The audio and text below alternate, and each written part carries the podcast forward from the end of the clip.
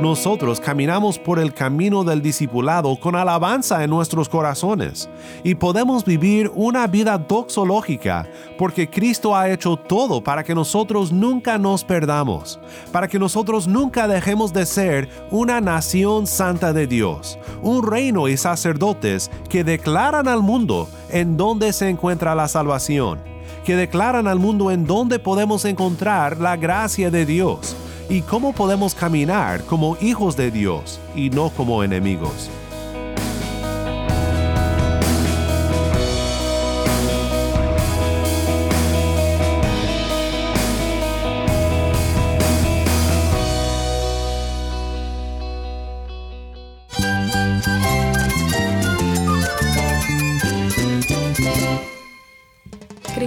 Todo. Cristo es el Rey del universo, es quien guía nuestras vidas. Él es grande y amoroso. Él es real. Solamente Jesucristo es nuestro Señor y Salvador.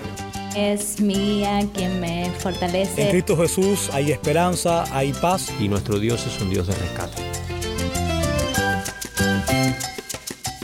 Estás escuchando a El Faro de Redención, Cristo desde toda la Biblia para toda Cuba y para todo el mundo.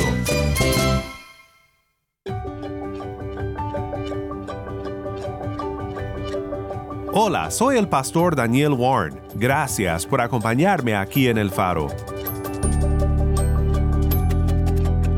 Estamos en una serie de estudios en Apocalipsis, en una serie que hemos titulado La develación de Jesús. Hoy continuamos en lo que es la introducción del libro o de la carta de Apocalipsis y veremos hoy una doxología, una palabra de gloria a Dios que siempre me ha gustado veremos cómo esta doxología tiene raíces antiguas en el Antiguo Testamento y cómo nos ayuda a entender nuestra identidad como peregrinos en este mundo. Si tienes una Biblia, busca Apocalipsis 1, 5 y 6 y quédate conmigo para ver a Cristo en su palabra.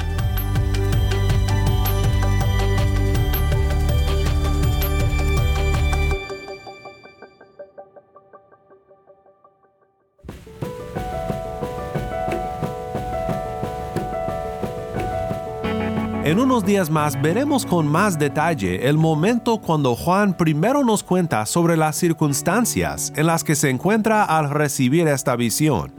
Pero solo para mencionarlo antes de continuar, cuando Juan recibe su visión que conocemos como Apocalipsis, se encuentra solo en una isla por causa de la persecución. Está en la isla de Patmos y recibe su visión en el día del Señor. Juan dice que se encontraba en el Espíritu y mientras adoraba al Señor recibió esta visión de cosas presentes y futuras. Un mensaje importantísimo para la iglesia entera simbolizada por las siete iglesias de Asia. Y en esta doxología de Juan que estudiamos el día de hoy, Juan atravesía el camino del drama de la redención, llega a la doctrina de grandes verdades sobre Dios y su obra, y en forma doxológica, en forma de una doxología, en forma de una palabra de gloria al Señor, Juan expresa importantes verdades que motivan a los seguidores de Cristo en su discipulado, en su vida cristiana, en su caminar siguiendo al Señor Jesús. Si has escuchado nuestra serie sobre la doxología, estás familiarizado con este concepto y con este pasaje porque fue un pasaje que tratamos en la serie. Repasaremos mucho de lo que dijimos sobre el texto, pero pienso que será bueno regresar a este pasaje ahora en el contexto de estudiar el libro por completo. Para escuchar la serie completa Doxología, visita nuestra página web el faro de redención.org diagonal escuchar. O puedes buscar episodios anteriores del faro en donde sea que escuchas tus podcasts favoritos. La doxología de Juan en Apocalipsis 1, 5 al 6 dice de la siguiente manera. Al que nos ama y nos libertó de nuestros pecados con su sangre, e hizo de nosotros un reino, sacerdotes para Dios, su Padre, Él sea la gloria y el dominio por los siglos de los siglos. Amén.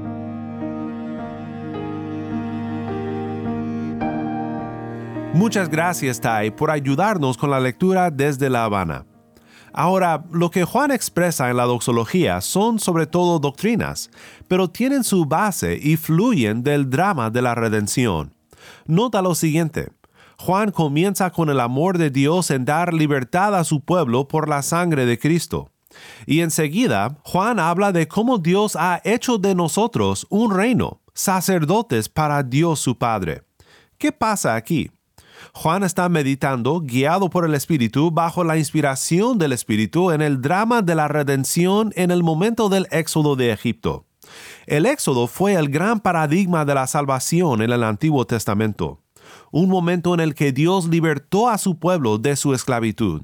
Para el israelita, el éxodo representaba la gran obra libertadora de su Dios. A través del Antiguo Testamento, el pueblo de Israel miraba hacia atrás al éxodo, pero en los sacrificios que se ofrecían por los pecados miraban hacia adelante, a la cruz del Calvario. Ahora para nosotros la cruz es nuestro éxodo, la cruz es nuestra liberación del pecado y la muerte. Cuando Juan dice que Cristo nos libertó de nuestros pecados con su sangre, está meditando en el Éxodo, en la Pascua, aquella noche antes del día de su liberación. Juan medita en la sangre de un cordero derramada para cubrir una familia, pero ahora refractada por la gloriosa realidad de la cruz, esta sangre es la sangre misma de nuestro Redentor, derramada sobre la cruz del Calvario puesta para salvación no sobre el marco de una puerta para proteger a una familia, sino sobre un madero, sobre la cruz para salvar al mundo y a todo aquel que por la fe viene a él. Creo que sería bueno escuchar el pasaje central de este trasfondo de la doxología en Éxodo 12, 3 al 13. Hablen a toda la congregación de Israel y digan, el día 10 de este mes cada uno tomará para sí un cordero, según sus casas paternas, un cordero para cada casa pero si la casa es muy pequeña para un cordero, entonces él y el vecino más cercano a su casa tomarán uno según el número de personas. Conforme a lo que cada persona coma, dividirán ustedes el cordero. El cordero será un macho sin defecto, de un año. Lo apartarán de entre las ovejas o de entre las cabras, y lo guardarán hasta el día 14 del mismo mes. Entonces toda la asamblea de la congregación de Israel lo matará al anochecer ellos tomarán parte de la sangre y la pondrán en los dos postes y en el dintel de las casas donde lo coman. Comerán la carne esa misma noche, asada al fuego, y la comerán con pan sin levadura y con hierbas amargas. Ustedes no comerán nada de él crudo ni hervido en agua, sino asado al fuego, tanto su cabeza como sus patas y sus entrañas. No dejarán nada de él para la mañana, sino que lo que quede de él para la mañana lo quemarán en el fuego. De esta manera lo comerán, ceñidas sus cinturas, las sandalias en sus pies y el callado en su mano. Lo comerán apresuradamente. Es la Pascua del Señor, porque esa noche pasaré por la tierra de Egipto y heriré a todo primogénito en la tierra de Egipto, tanto de hombre como de animal. Ejecutaré juicios contra todos los dioses de Egipto. Yo, el Señor. La sangre les será a ustedes por señal en las casas donde estén. Cuando yo vea la sangre pasaré de largo, y ninguna plaga vendrá sobre ustedes para destruirlos cuando yo hiera la tierra de Egipto.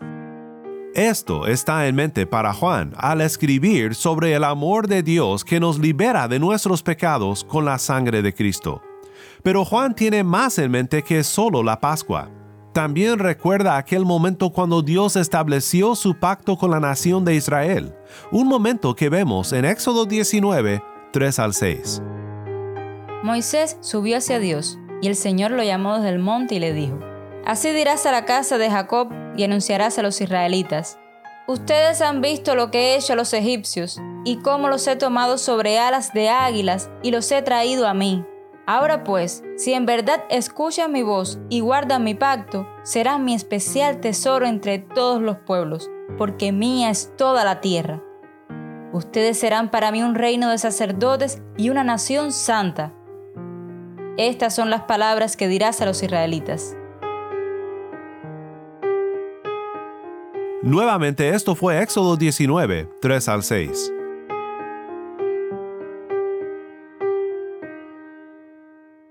Debo mencionar que cuando Juan abre su doxología con las palabras aquel que nos amó, creo que no solamente tiene en mente la provisión de un medio de rescate del ángel de la muerte en la Pascua, sino también un trasfondo en lo que acabamos de escuchar de Éxodo 19, donde Dios dice, y ustedes han visto lo que he hecho a los egipcios, y cómo los he tomado sobre alas de águilas y los he traído a mí. Sobre las alas del Señor el pueblo de Dios fue rescatado como cuando un pequeño pajarito cae del nido al suelo. Dios vino para rescatar a su pueblo, levantándole sobre las alas de su gracia. ¡Qué imagen tan impresionante del gran amor de Dios para los suyos! Si tú has puesto tu fe en Jesús, Dios te ha levantado sobre sus alas de gracia. Te ha rescatado de tu momento de peligro, de tu situación de condenación por medio de lo que Cristo ha hecho por ti en la cruz del Calvario. Aquí vemos un buen ejemplo de doctrina tomada del drama de la historia de la redención. Juan medita en lo que Dios ha hecho, en lo que Dios ha declarado sobre sus grandes hechos por su pueblo, y declara de esta realidad la sencilla pero preciosa verdad, la preciosa doctrina del amor de Dios. Reino y sacerdote son dos palabras que no solemos usar todos los días, así que déjame explicarte qué significan estas palabras en este contexto. Reino es más fácil de entender. Un reino es un grupo de personas bajo la soberanía de un líder o de un rey. Así de sencillo. Los ciudadanos del reino deben obedecer a su rey y el rey merece la lealtad de su pueblo. Pero sacerdotes esto es un poco más difícil de entender para nosotros en nuestro día. No vayas a pensar en un sacerdote que tal vez conociste alguna vez en una iglesia católica romana. Piensa mejor en los sacerdotes del pueblo de Israel en los tiempos de Israel. ¿Y cuál era su rol o su papel en la adoración del Señor? Los sacerdotes guiaban al pueblo en la adoración del Señor un reino de sacerdotes, dice Éxodo 19. Esto denota una función muy especial que Israel tenía con las naciones a su alrededor. En Israel, si deseabas adorar a Dios, buscabas un sacerdote. Y si deseabas sacerdotes que pudieran guiarte a la presencia del Señor, pues los encontrabas en la nación de Israel. Hay una importante diferencia entre cómo el pueblo de Dios en aquel entonces y cómo nosotros, como la iglesia del Señor Jesucristo, llegamos a ser un reino de sacerdotes para nuestro Dios y Padre. Dios declaró al pie del monte Sinaí, Si ustedes escuchan mi voz y obedecen mi pacto, serán mi pueblo, serán mi nación. Obviamente Dios ya había rescatado al pueblo de su esclavitud por la gracia. Así que no falta gracia en lo que vemos en Éxodo 19, pero de cierta forma vemos aquí las obras que se requerían para mantenerse en su estado como una nación geopolítica apartada y especial para Dios. Y vemos vez tras vez en la historia de la redención, en el drama del que hemos estado hablando, que el pueblo de Dios no obedeció el pacto, no escuchó la voz de Dios, y por eso no se mantuvo en la tierra prometida. Finalmente su desobediencia resultó en exilio. Pero mi hermano en Cristo, no así con los que han puesto su fe en el Señor Jesucristo. Por su fidelidad al pacto, por la obediencia de Jesús a la voz de Dios, nuestro estado, nuestra identidad como un reino y sacerdotes es obtenida, asegurada y sellada por su obra y no por la nuestra nosotros caminamos por el camino del discipulado con alabanza en nuestros corazones y podemos vivir una vida doxológica porque Cristo ha hecho todo para que nosotros nunca nos perdamos, para que nosotros nunca dejemos de ser una nación santa de Dios, un reino y sacerdotes que declaran al mundo en dónde se encuentra la salvación que declaran al mundo en dónde podemos encontrar la gracia de Dios y cómo podemos caminar como hijos de Dios y no como enemigos. El libro de Apocalipsis fue escrito para personas que pudieran haberse sentido lejos de Dios, exiliados de su presencia por causa de la persecución que enfrentaban. Es muy probable que muchos de ellos recordaban el drama bíblico y se sentían como los israelitas cuando finalmente fueron expulsados de la tierra prometida. Pero lo que Juan escribe aquí en forma de una palabra de gloria al Señor, en una hermosa doxología a Dios, les asegura que en Cristo están seguros.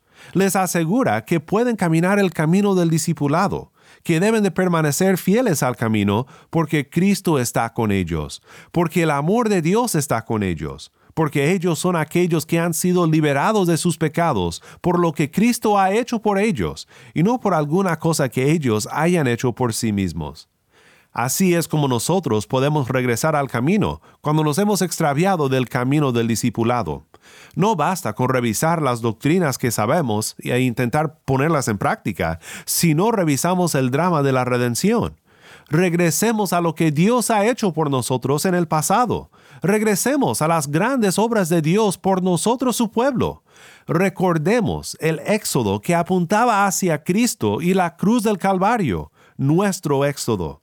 Recordemos las doctrinas que aprendemos de estos acontecimientos y alabemos a Dios con doxología, con palabras de gloria, porque solo el corazón que vive inclinado hacia la gloria de Dios en todo, caminará el buen camino del discipulado cristiano.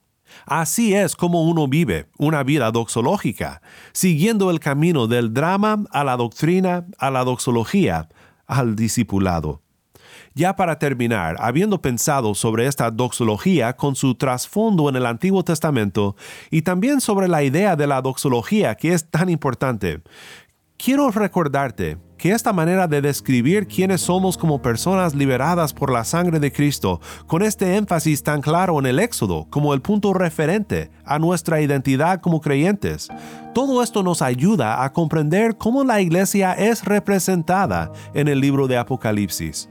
Cuando lleguemos a la escena central del libro, cuando veamos la gran lucha entre la serpiente antigua con el Hijo del Hombre y con su iglesia, veremos que las cosas no son como aparentan en la mayoría de los casos.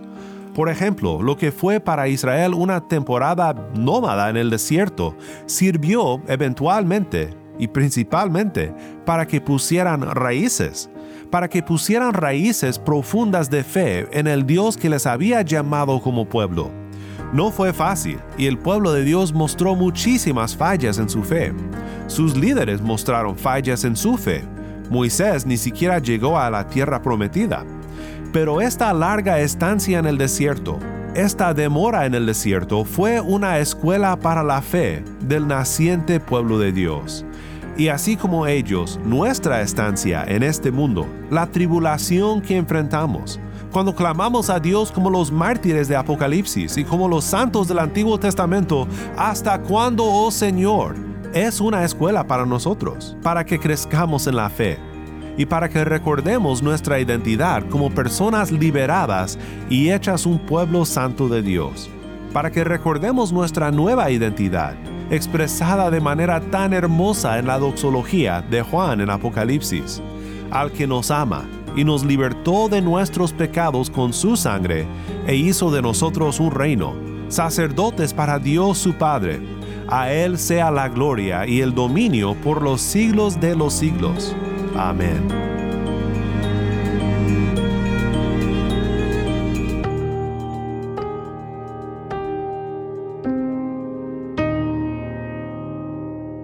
La doxología de Apocalipsis una doxología con raíces antiguas, con un trasfondo en el Antiguo Testamento, nos revela nuestro rescate y nuestro propósito, nuestra nueva identidad que será de importancia para entender mucho más en la visión de Apocalipsis. Que Dios siga llenándonos de doxología en nuestro estudio de este maravilloso libro. Oremos juntos para terminar. Padre Celestial, gracias por enviar a tu Hijo a liberarnos de nuestros pecados por su sangre y por hacernos en Él un reino sacerdotal santo que testifica al mundo de las glorias de nuestro buen Redentor. En su bendito nombre oramos. Amén.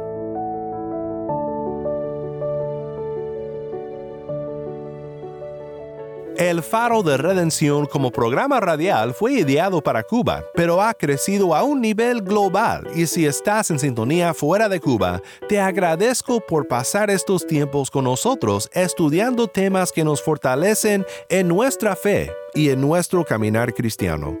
No olvides que también nos puedes seguir en las redes sociales, en Facebook, Instagram y Twitter. Solo busca El Faro de Redención. Allí encontrarás más contenido durante la semana para animarte en tu fe y para mantenerte informado sobre el ministerio del Faro. Para más información sobre este ministerio y sobre cómo tú puedes formar parte de nuestra misión, visita nuestra página web elfaroderedención.org.